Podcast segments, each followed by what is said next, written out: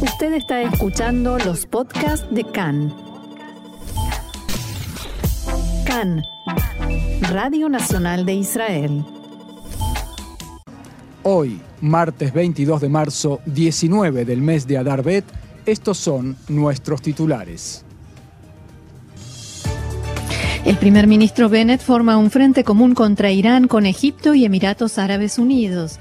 Biden advierte que Rusia considera utilizar armas químicas y biológicas en Ucrania. El rey de Jordania visitará Ramallah para tratar de evitar una escalada de violencia en Jerusalén.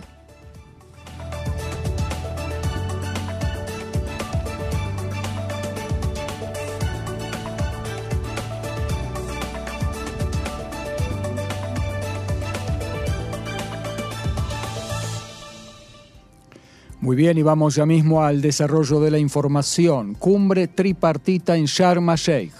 El primer ministro de Israel, Naftali Bennett, llegó ayer a la localidad egipcia de Sharm el-Sheikh, donde en primer lugar mantuvo un encuentro con el presidente de Egipto, Abdel Fattah al-Sisi. Cabe señalar que este viaje se produce días después de que Israel anunciara la inauguración de una nueva ruta de vuelo entre el aeropuerto Ben Gurion y Sharm el-Sheikh. Se espera que los vuelos comiencen en abril durante la semana de la festividad de Pesach. Al mismo tiempo, arribó a Egipto el príncipe heredero de los Emiratos Árabes Unidos, el jeque Mohammed bin Zayed al Nahyan.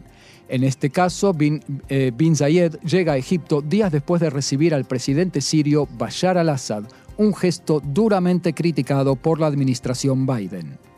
Bennett, Assisi y Bin Zayed llevaron a cabo una reunión conjunta en la que dialogaron especialmente sobre el inminente acuerdo entre Occidente e Irán sobre el programa nuclear de este país. Bennett permaneció desde ayer en Egipto, donde tiene previstas más reuniones hoy.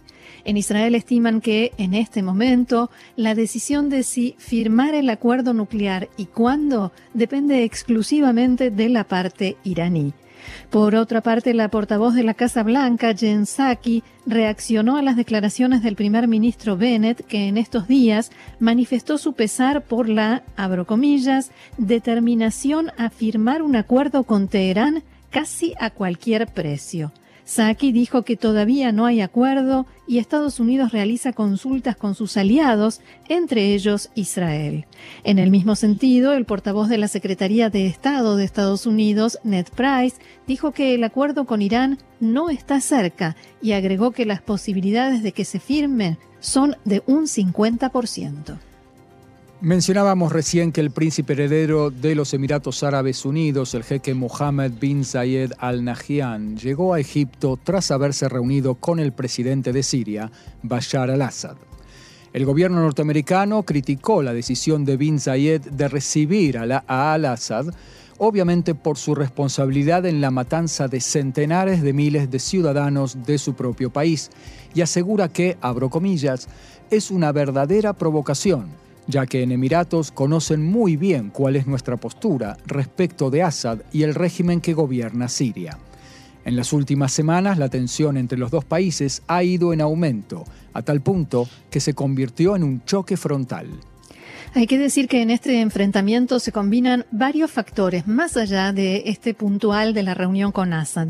En Emiratos quisieran ver un respaldo mucho mayor y más contundente por parte de Estados Unidos después de haber sido atacados y de ser atacados eh, constantemente por los rebeldes hutíes en Yemen, una milicia que recordemos es financiada y cuenta con el apoyo de Irán. Las autoridades emiratíes le reclaman a la administración Biden ¿por qué no incluye en la lista de organizaciones terroristas a los hutíes que, como decía, los atacan, pero no solo a ellos, también a Arabia Saudita?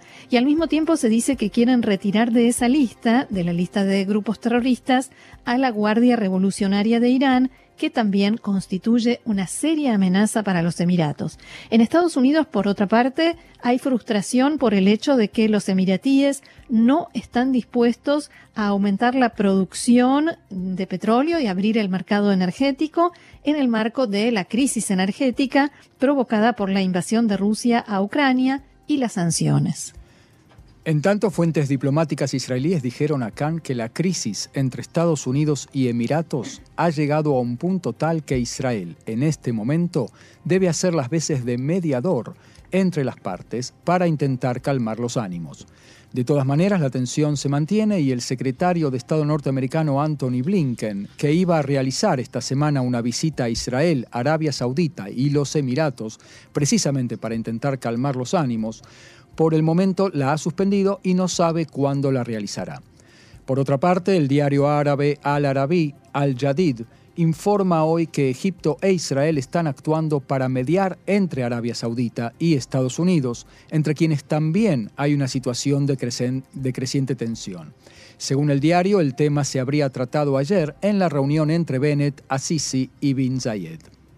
Este conflicto ya lleva un tiempo, en especial en el contexto del acuerdo nuclear en ciernes con Irán. Estados Unidos expresó su pedido a Arabia Saudita de que aumente considerablemente la producción de petróleo, como decíamos también con Emiratos, para enfrentar así el tremendo aumento del barril de crudo provocado por la guerra.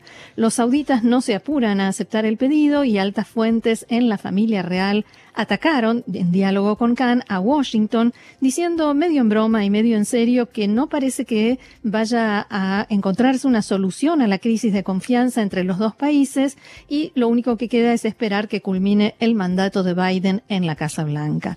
Las fuentes criticaron duramente al Partido Demócrata en el gobierno por, mm, según dicen, intentar dictarle políticas, inmiscuirse en sus asuntos, asuntos ligados con los derechos humanos, al mismo tiempo que no los ayudan frente a los constantes ataques de los hutíes y pretenden blanquear, dicho esto entre comillas, a la Guardia Revolucionaria, en ambos casos ayudar a Irán, el peor enemigo de Arabia Saudita.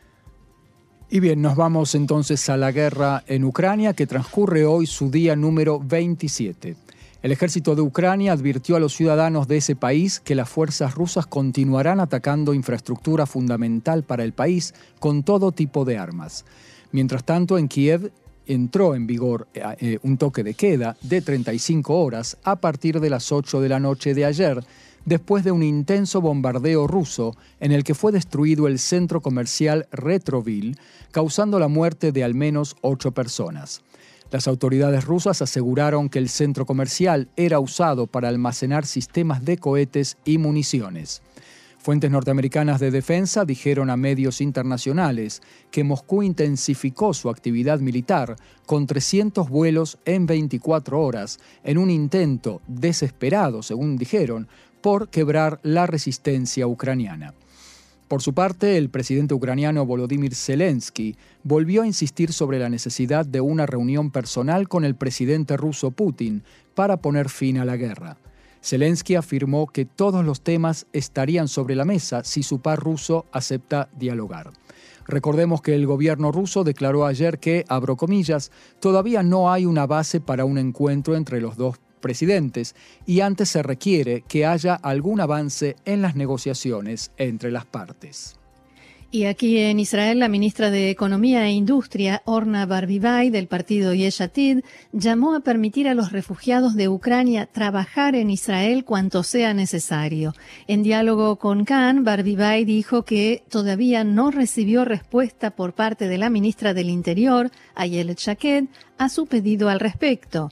La ministra agregó que Israel es un país lo suficientemente fuerte para dar una mano. Tenemos cerca de 140.000 puestos de trabajo libres, dijo, y ningún puesto será arrebatado a israelíes si se da permiso de trabajo a los refugiados. En tanto, los ministerios de Finanzas y de Bienestar Social lanzaron ayer el programa de asistencia estatal a los ciudadanos de Ucrania que se hallan en Israel.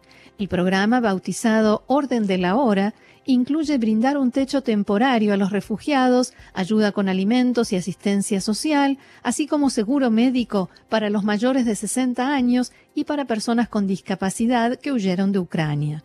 En el marco del programa, una compañía de seguros privada trabajará con la mutual médica Kupat Holim Leumit, que les brindará a los refugiados atención médica básica y seguro médico amplio, incluyendo atención a personas que no pueden valerse por sí mismas y rehabilitación similar a lo que reciben los nuevos inmigrantes. Los demás ucranianos que están en el país podrán recibir a cuenta del Estado tratamiento inicial y atención de emergencia en clínicas de Terem en todo el país. El presidente de Estados Unidos, Joe Biden, declaró en las últimas horas que, eh, abro comillas, está claro que Rusia está considerando el uso de armas químicas y biológicas en Ucrania y advirtió que recibirá una severa respuesta de Occidente si decide hacerlo. Biden aseguró que Putin está, entre comillas, con la espada contra la pared y recordó que Rusia recientemente acusó a Estados Unidos de almacenar armas químicas y biológicas en Europa. Simplemente no es cierto, se los garantizo, aseguró el presidente norteamericano. Biden señaló que en Rusia, abro comillas nuevamente, también sugieren que Ucrania tiene armas químicas y biológicas en Ucrania. Esa es una señal clara de que él, Putin, está considerando usar ambos tipos de armas. Rusia ya utilizó armas no convencionales en el pasado y tenemos que cuidarnos de lo que pueda ocurrir en el futuro. El gobierno ruso lleva sin actualizar la cifra de soldados muertos en la guerra de Ucrania desde hace semanas. Sin embargo, ayer el diario oficialista Pravda, para sorpresa de todos, publicó, citando fuentes del Ministerio de Defensa ruso, que sus soldados caídos superaban los 9.000. La publicación estuvo poco tiempo en red, ya que a los pocos minutos fue retirada de la web del diario. Poco después explicaron que la publicación de los diarios se debió a un ataque de un hacker y que en cuanto se percataron de ello se retiró la información. De confirmarse esta cifra de 9.000 muertos y 16.000 soldados heridos, se trataría de un número mayor que el de soldados estadounidenses muertos en Irak y Afganistán en 20 años, así como de bajas rusas en Afganistán en nueve años de guerra. La última vez que Rusia hizo un balance de, del número de militares muertos en la invasión de Ucrania fue el 2 de marzo que indicaron que 498 soldados habían muerto y 1.597 habían resultado heridos. Aquí en el Medio Oriente, el rey Abdallah II de Jordania visitará Ramallah a fin de mes por primera vez en casi cinco años. Fuentes palestinas dijeron a Khan que el gobierno jordano está realizando esfuerzos para reducir las tensiones entre israelíes y palestinos antes del comienzo del mes musulmán de Ramadán y la coincidencia de varias festividades religiosas musulmanas y judías. El objetivo del rey es reducir la tensión de seguridad que se registra en Jerusalén y la margen occidental desde hace algunas semanas y que podría ir en aumento a medida que se acercan las celebraciones religiosas. Los jordanos, que tienen un rol histórico en el Monte del Templo, temen que se produzca una escalada de violencia durante el Ramadán e intentan evitarla. Este tema también fue central en la reunión que mantuvo ayer el rey Abdallah con el ministro de Relaciones Exteriores Yair Lapid en Amán este mes. Fuentes de alto rango en la autoridad palestina declararon a Khan que la parte palestina no tiene interés en una escalada, pero parece que Israel trata de provocarla. Cambiamos de tema, hablamos ahora de coronavirus. El Ministerio de Salud informó que ayer se registraron 14.460 nuevos casos de corona en Israel, en comparación con 12.929 el día anterior. El coeficiente de contagio continúa aumentando y está ahora en 1,33. En los últimos días se ha registrado, además del aumento de los contagios de coronavirus, un aumento también en la cantidad de pacientes que son hospitalizados y altos funcionarios del Ministerio de Salud expresaron su temor de que ya la próxima semana comience una ola de internaciones y de que la población de adultos mayores en riesgo comience a pagar el precio incluso con sus vidas. Los altos funcionarios indicaron que los números, que ya superaron con creces los 10.000 por día, son la punta del iceberg, dado que hay muchas personas que no acuden a hacerse la prueba de coronavirus. El mayor temor, sin embargo, es por el aumento de casos graves que, según la estimación, comenzarán a dar un salto ya la semana que viene o la siguiente a más tardar. Ya comienzan a haber informes de los hospitales al Ministerio de Salud sobre la llegada de enfermos y un aumento incipiente que, de personas que llegan a las salas de guardia y a medicina interna, y el temor es que la población adulta mayor podría contagiarse porque no son estrictos en el uso de mascarillas. Un alto funcionario eh, le dijo a Khan, no soy optimista, los números son altos y no incluyen todavía las fiestas de Purim. Preveo que dentro de una semana la población en riesgo llegará eh, para internación y lamentablemente podrían pagar con una internación grave e incluso con sus vidas.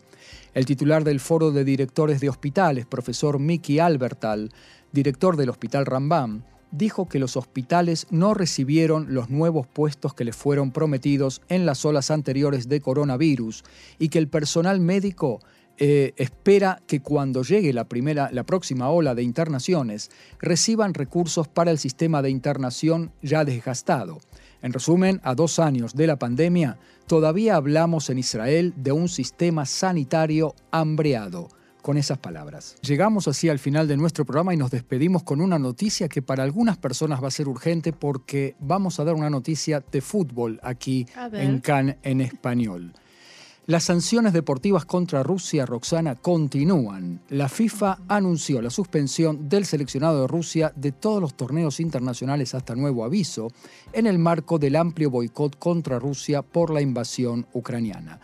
La mayor implicancia es que Rusia no participará en el Mundial de Fútbol a llevarse a cabo en noviembre en Qatar y el seleccionado femenino no jugará la Copa Euro este verano. Rusia tampoco podrá jugar las eliminatorias el mes que viene por las clasificatorias para el Mundial. Rusia, por supuesto, apeló a la decisión del alto tribunal de apelaciones deportivas en Suiza pero la noticia es que anoche la apelación fue rechazada y por lo tanto la suspensión de Rusia del Mundial de Qatar 2022 es definitiva. Esto tiene también una implicancia para Israel, que se iba a enfrentar con Rusia en junio en la Liga de las Naciones y ese partido, por supuesto, también queda cancelado. Tendré que cambiar mis planes entonces. Así es.